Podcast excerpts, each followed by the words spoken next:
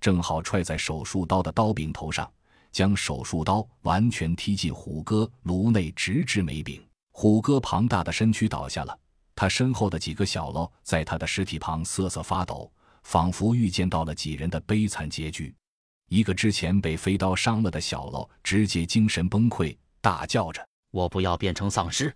不要！”纵身一跃，从墙头跳了下去。下面一阵丧尸的嘶吼、惨叫声很快消失了。剩下的两个仅存的喽哆嗦着失神地望着众人。他们既没有反抗的勇气，也没有跳下去的决心。甄孝阳指着二人说：“借用你们老大的一句话，自己滚，还要我们请吗？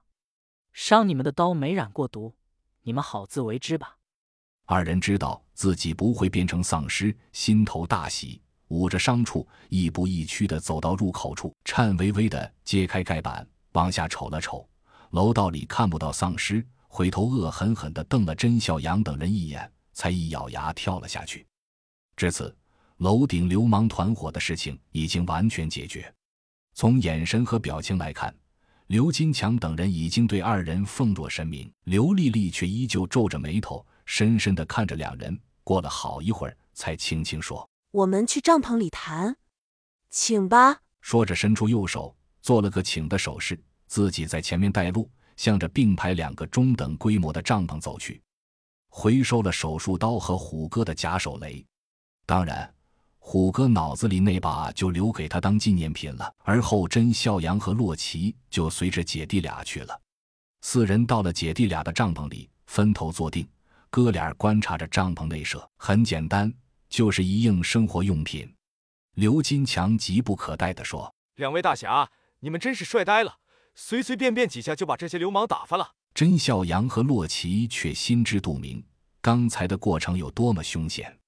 如果不是自己兄弟俩先发制人，一旦被对方合围，用杀过丧尸的小刀给自己来那么轻轻一下，结局就不好说了。这时，刘丽丽从身后的背包里摸出两罐可乐，递给他们。本着礼尚往来的原则，洛奇也从包里摸出两包奥利奥，递了过去。刘丽丽的眼睛里再次有了笑意。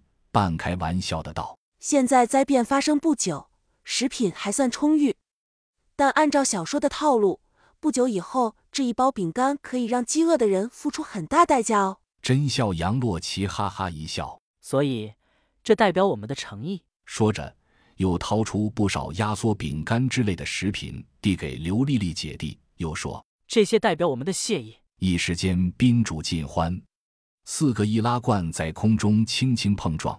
杯里饮料微微作响，为小小帐篷里再添不少和平的气息。